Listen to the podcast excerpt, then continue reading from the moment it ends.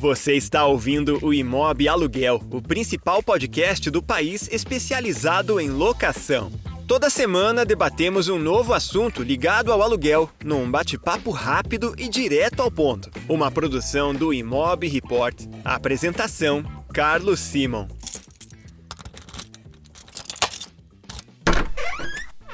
Este podcast é um oferecimento dos nossos parceiros oficiais. Conheça as empresas que apoiam o bom conteúdo feito para o setor. Conheça as marcas que acreditam na transformação do mercado imobiliário brasileiro. Captei, Porto Seguro, Quinto Andar e Refera. Acesse imobreport.com.br e conheça mais conteúdos apoiados pelos nossos partners.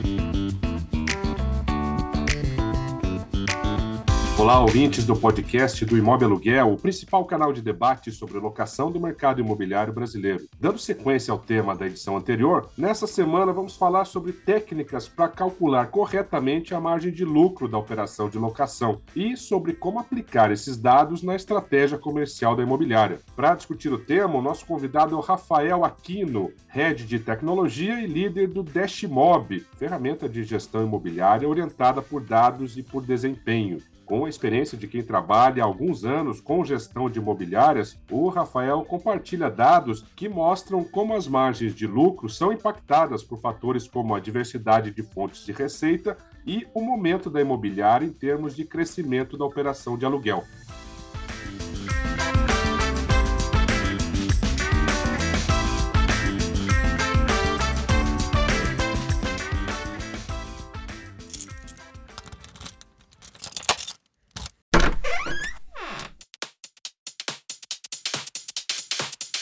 Olá, Rafael, seja bem-vindo ao podcast do Imóvel Aluguel. Oi, Calão, é um prazer falar com vocês, obrigado aí pelo convite. Legal, a gente agradece. A partir do momento em que se afere eventualmente uma margem de lucro estreita, mínima para operação de locação, qual o passo inicial que você recomenda para essa imobiliária para reverter esse cenário, melhorar essa rentabilidade, Rafael? Em Calão, acho que tem alguns caminhos possíveis aí. Sim. Primeiro ponto, talvez é fazer uma análise da carteira para saber ali qual que é o perfil dos imóveis que estão naquela carteira. Muitas vezes a imobiliária não calcula qual que é o custo mensal médio que ela tem por contrato administrado. Pouquíssimas imobiliárias que a gente estuda e que a gente vai conversar tem esse número, né? Quanto custa para mim administrar um contrato de locação. Pode acontecer da imobiliária estar tá pagando para trabalhar, em alguns casos aí, principalmente quando o valor do aluguel é muito baixo. Um outro ponto também ligado a esse custo por contrato é identificar ineficiências né, e saber ali se ela não está com uma equipe muito inchada ou algum tipo de custo muito alto e que poderia ser otimizado de alguma forma, seja a adotando um, um, software novo ou terceirizando algumas atividades ou em outras situações, né, internalizando algumas atividades e por aí vai. O outro ponto é entender o momento da operação da imobiliária. Eu costumo observar que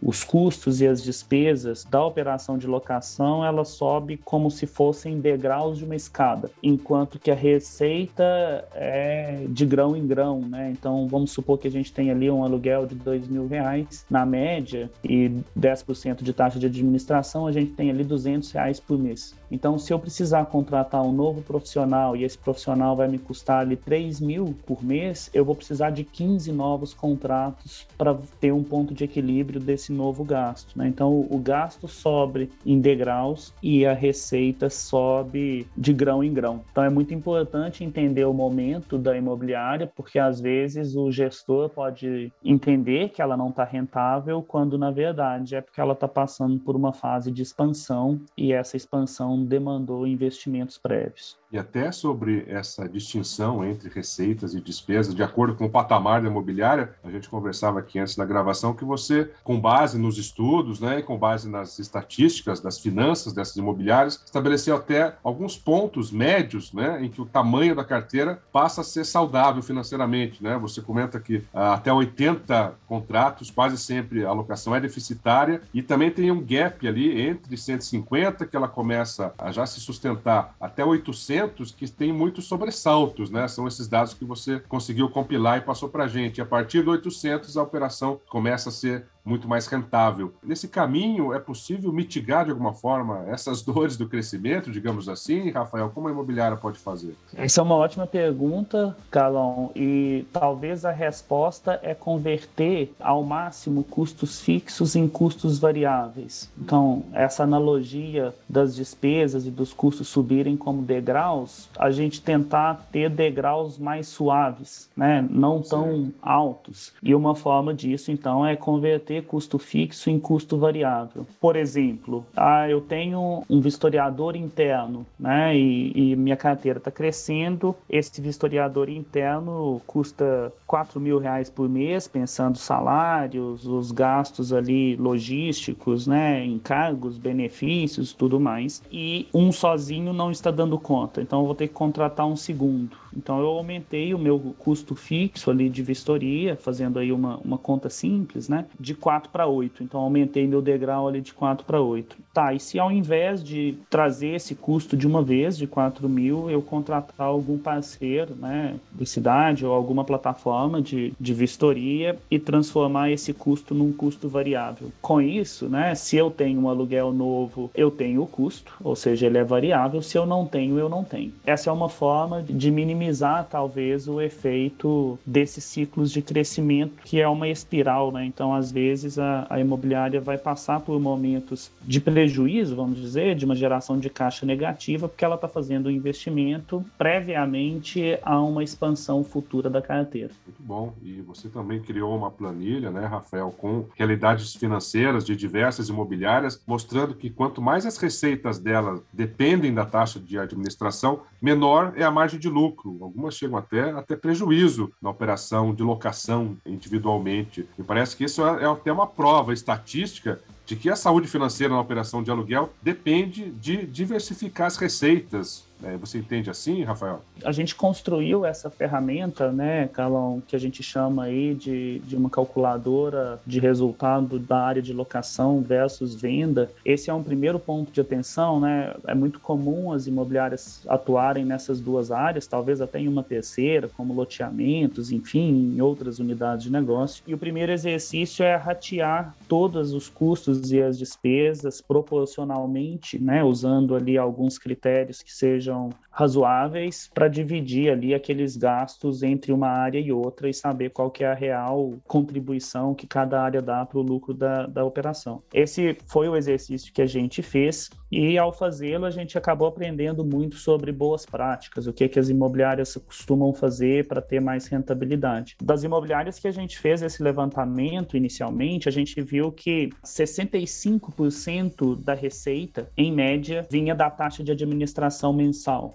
dos aluguéis. Então, um pouco mais de um terço dessas receitas seriam de outras fontes, por exemplo, as taxas de intermediação, às vezes aí os, os cashbacks ou comissionamentos de parceiros, como de seguro incêndio, mesmo de seguro fiança, ou às vezes cashbacks das plataformas de reparo e manutenção, ou serviços agregados que as imobiliárias podem trazer para aumentar a operação. Tem imobiliária, por exemplo, que cria uma taxa taxa ali de envelope digital para assinatura do contrato, ou cobram em separado algum tipo de taxa de serviço, enfim, né, sempre observando aí o que, que a lei proíbe ou permite para tentar trazer receitas extras. A comparação que a gente teve com o resultado, por exemplo, é que as, as imobiliárias que tiveram os maiores percentuais de, de lucratividade foram aquelas onde a, o percentual da taxa de administração correspondia entre entre 50% a 60% da receita, ou seja, quase metade da receita dessas imobiliárias vem de outras fontes que não a taxa de administração. É, que é muito significativo. Rafael, tem algum tópico aí nas tuas pesquisas e conversas com imobiliárias? Você identificou algum tópico importante que normalmente as imobiliárias desconsideram no cálculo dessas margens de lucro e que acaba realmente impactando depois e até distorcendo o resultado real? O que a gente observa muito, primeiro, é esse desconhecimento do ponto de equilíbrio por contrato. Ou seja, se o meu custo mensal para gerir um contrato é de 150 reais ou de 200 reais, e aí para trazer um pouquinho números que a gente identificou, a gente identificou imobiliárias com um custo mensal por contrato em torno de 120 reais e imobiliárias com um custo médio por contrato de 360 reais, para você ter uma ideia, três vezes mais. Então, isso acontece dependendo da qualidade ou dos serviços agregados que cada imobiliária oferece, né, tanto a proprietários, aos inquilinos, ao perfil dos aluguéis e dos imóveis que estão ali em locação. Não entender esse número, né, não ter isso na, na ponta do lápis para saber qual que é o ponto de equilíbrio por contrato é fundamental, até para buscar eficiências ou para buscar novos modelos de negócio e novas fontes de receita. Perfeito. Bom, e para concluir, Rafael, você que atua já há alguns anos né, com gestão de locação imobiliária, tem percebido as imobiliárias imobiliárias, de um modo geral, mais atentas ao cálculo de receitas, de despesas, de margem de lucro dentro de cada centro de custo. Você comentou que ainda vê muitas imobiliárias iniciando, né, tateando nesse universo aí data-driven, digamos assim, de orientação por dados. Embora lenta, existe uma evolução ou o caminho realmente ainda é muito longo para se chegar a um ponto ótimo? Eu entendo que sim, Carlão, principalmente as imobiliárias que começam a entender locação como foco. Né? A gente ainda ouve muito muito no mercado a frase locação não dá dinheiro. Uhum. É, eu questiono completamente isso. Pelo contrário, a calculadora mostrou, inclusive, boas operações de locação têm apresentado resultados aí da casa dos 20% de lucro, que é uma margem hoje, pensando em, em diferentes negócios e diferentes setores, muito boa. Né? A questão é transformar esse 20% em algo significativo em termos absolutos do dinheiro, né? Porque Sim. se eu tenho ali 20% de 10 mil reais, eu estou falando de 2 mil reais por mês, às vezes na cabeça do proprietário ali, dos sócios, do dono do negócio, não, não vale a pena todo o esforço. Agora, se a gente está falando de uma receita mensal ali de 1 milhão, 2 milhões, enfim, estamos falando de 20% de lucro, começa a ter uma, uma relevância, né? Enquanto que a venda talvez ela é mais atrativa, porque você fecha um negócio e já põe um, um dinheiro dentro de casa. Mas é interessante que a gente, nesse estudo, viu que, em média, a lucratividade da área de venda, em termos percentuais, é menor do que a lucratividade de locação. Só que varia muito, tá? Tem imobiliária que é totalmente o contrário, ou seja, locação ainda não chegou num volume suficientemente grande de contratos para ser expressiva e, e vendas que é carro-chefe ou o contrário. Mas é fundamental, às vezes, abandonar aquilo que a gente sempre repetiu ouviu, né? Ouviu alguém falar e continua repetindo. E é o, o, exercício aí de sentar na cadeira e pegar, né, uma planilha, pegar o sistema e destrinchar esses resultados. Acho que o interesse do gestor imobiliário em fazer isso cada vez maior e os próprios softwares também estão ajudando a deixar esses dados robustos e confiáveis para que essas análises possam ser feitas, né? Sem um bom sistema de gestão ali, acaba quase que sendo impossível de fazer uma avaliação como essa. É isso. Bom, então a gente conversou com o Rafael Aquino, ele é head de tecnologia e é líder do Dashmob, uma ferramenta de gestão imobiliária orientada por dados e por desempenho. Rafael, muito obrigado pela tua presença, por trazer luz de forma clara, né, de forma concisa sobre eh, esse universo de margem de lucro, de entender como funciona o cálculo dessa KPI, né, que é tão importante para a imobiliária que deve ser um dos focos para direcionar a todas as estratégias estratégias comerciais dela. Então seja sempre bem-vindo aqui aos nossos produtos do Imóvel Aluguel. Muito obrigado, Carlão. Foi um prazer falar com vocês aí do Imóvel Aluguel e estou à disposição para a gente conversar mais no futuro.